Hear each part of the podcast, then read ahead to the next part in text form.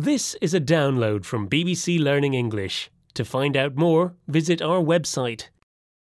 Hello and welcome to the English We Speak with me, Feifei. And me, Roy. Oh, I'm so hungry. I haven't had anything to eat all day.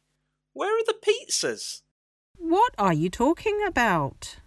You sent me a message saying you had lots of pizzas, so I'm ready to eat. No, Roy. I said I had real pizzazz. I was saying how glamorous I was. Pizzazz is spelled P I Z Z A Z Z. It doesn't look anything like pizzas. I thought you were writing pizzas with extra Zs to be cool.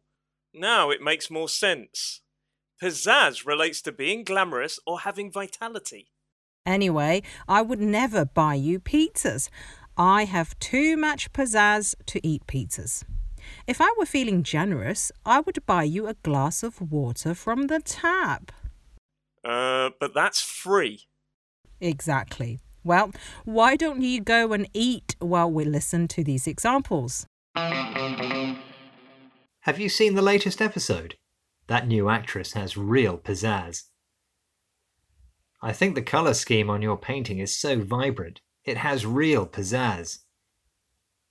The moment I listened to the song for the first time, I couldn't stop dancing to it. The tune has real energy and pizzazz. You're listening to The English We Speak from BBC Learning English, and we're talking about the expression pizzazz.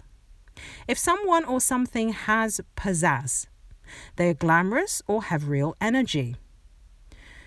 Roy, what are you eating? I'm just about to eat a slice of pizza. I am so hungry. I would offer you a slice, but I know you don't think it has real pizzazz. Well, I could make an exception this time. Go on, I'll have a slice of your pizza. But I only have one slice. You should give it to me. I'll tell everyone how much pizzazz you have. Oh, that's really kind of you, Feifei. But I don't need you to say that. I already have pizzazz. You can see that in that picture of me dressed like a flamingo on social media.